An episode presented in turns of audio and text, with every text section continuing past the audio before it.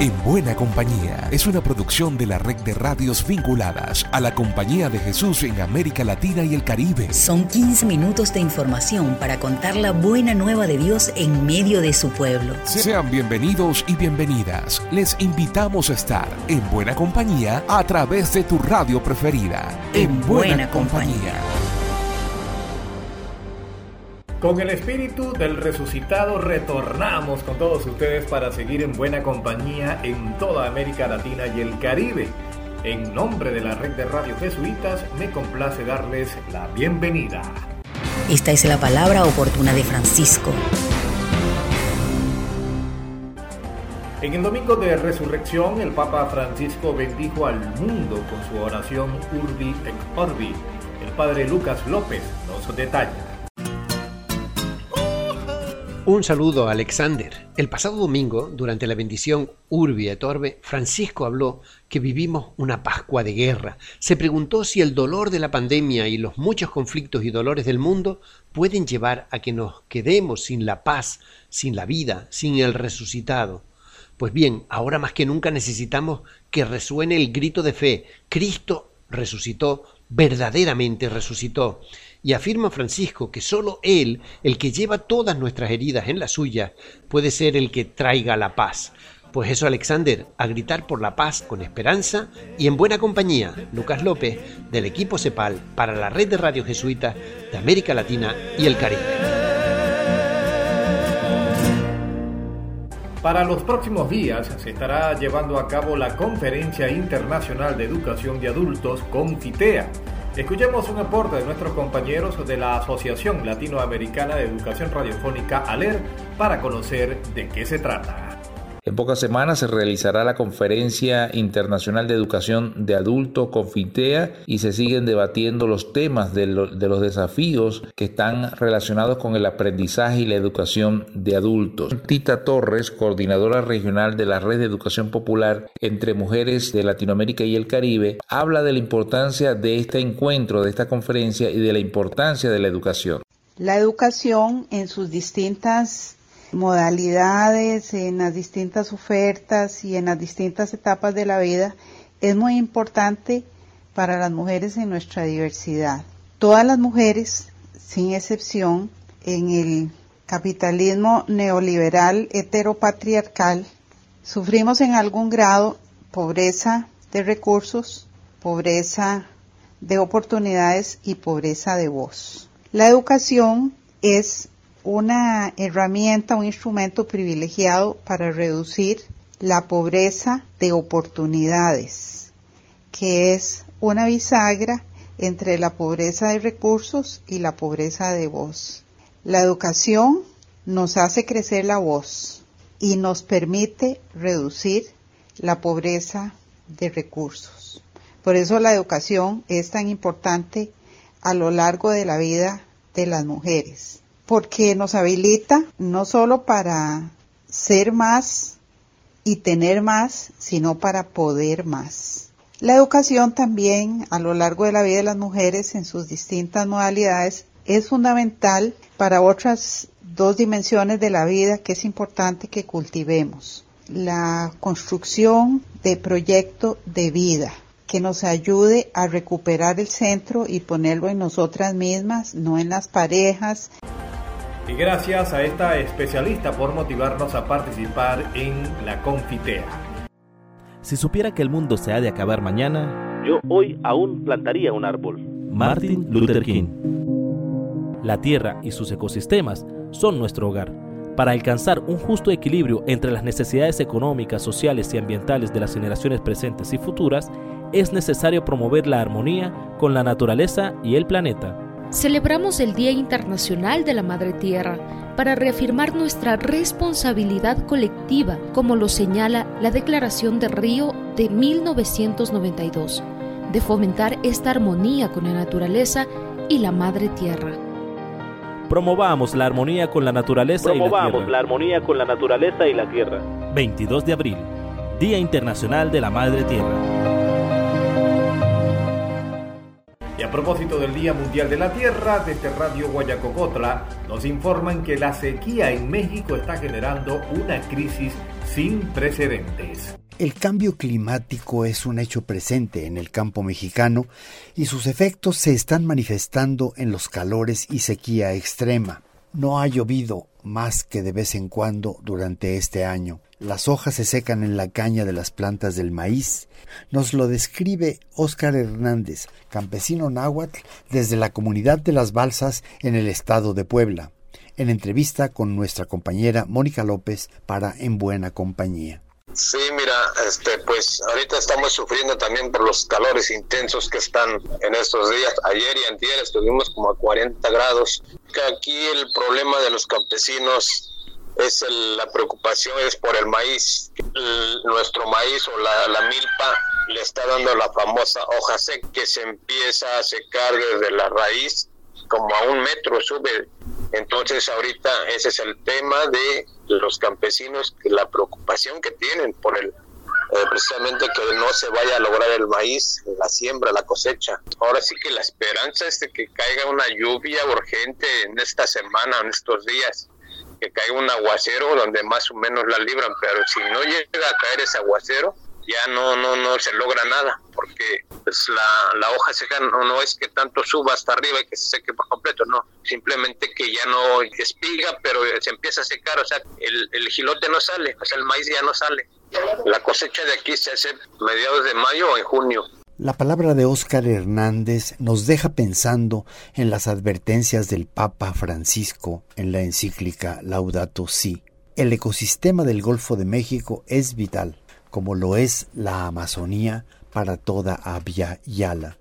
Saludamos a toda la gente que escucha en buena compañía desde Radio Guayacocotla, la voz campesina en México. En esta radio estamos en buena compañía. Desde Chile, Ingrid Riederer nos reporta que están contentos porque los hogares de Cristo fueron reconocidos como el mejor lugar para trabajar. Contento, Señor, contento, como decía San Alberto Hurtado. Saludos desde Chile. Esta semana les contamos una gran noticia para el Hogar de Cristo, que fue reconocido como uno de los mejores lugares para trabajar en el ranking de Great Place to Work. Fundada en 1944 por el padre Alberto Hurtado, el Hogar de Todos es una institución de beneficencia pública que forma parte de las obras de la Compañía de Jesús en Chile y el pasado jueves 31 de marzo fue reconocida en el décimo segundo puesto de esta prestigiosa medición anual. A su vez, Great Place to Work es una consultora que elabora y publica las listas de las mejores empresas para trabajar en cada uno de los países donde se encuentra presente. Anualmente trabaja con más de 5.500 organizaciones a nivel mundial que están interesadas en identificar, crear y sostener excelentes lugares para trabajar.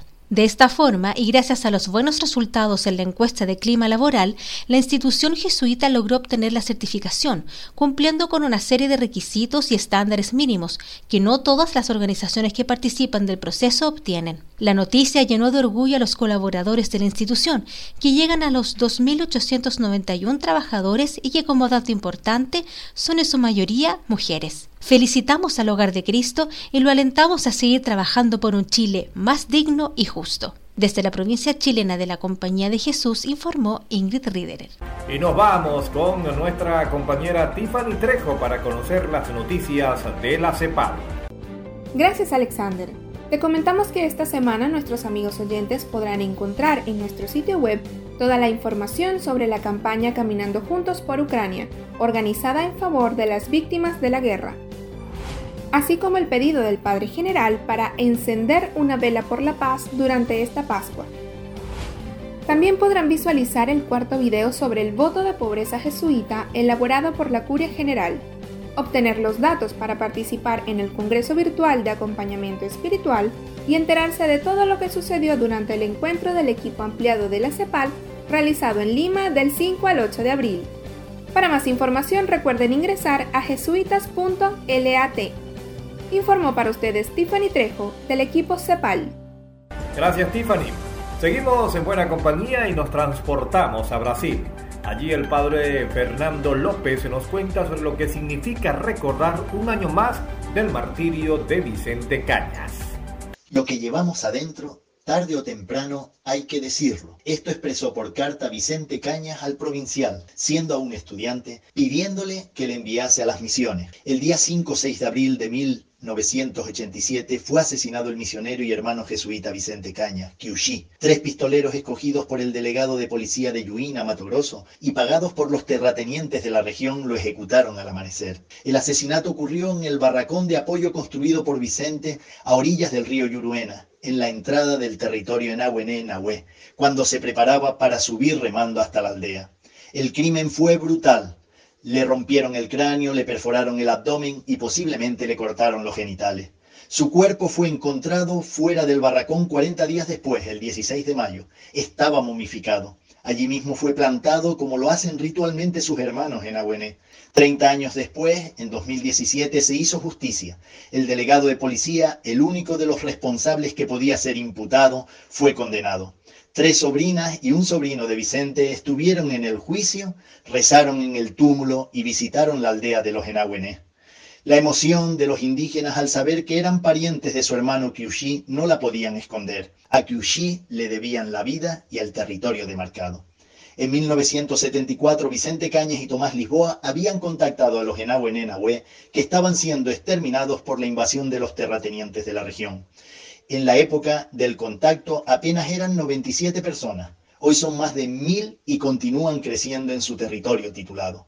Es incómodo tener compañeros como Vicente, porque nos obligan a salir de nuestra zona de confort, pero es también un enorme privilegio, porque la vida de Kyushi es denuncia de los proyectos de muerte que Dios no quiere, pero sobre todo es anuncio del proyecto de vida abundante que Dios quiere para todos los seres y para todos los pueblos de la tierra.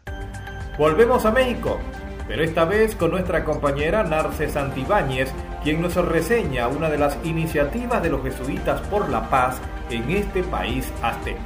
Jesuitas por la paz en México. Pese a que en México inundan noticias con testimonios de violencia en pueblos y comunidades, existen algunos municipios en el país que mantienen bajos índices de violencia. Los jesuitas reconocen la creciente militarización que existe, así como el aumento de la violencia, los desplazamientos forzados y las víctimas que han dejado las fallidas estrategias de seguridad de varios sexenios. Sin embargo, afirman que la clave está en la relación que establecen las policías municipales y la población así como la capacitación de policías para colaborar con estructuras territoriales ciudadanas. El CIAS por la Paz presentó el informe Policía Municipal y Organización Comunitaria, un desafío para la paz, con el objetivo de mostrar un análisis sobre las buenas prácticas en ocho municipios que han logrado sostener bajos índices delictivos en el norte y centro de México, Chihuahua, Coahuila, Nuevo León, Michoacán y Estado de México en el periodo 2010-2020.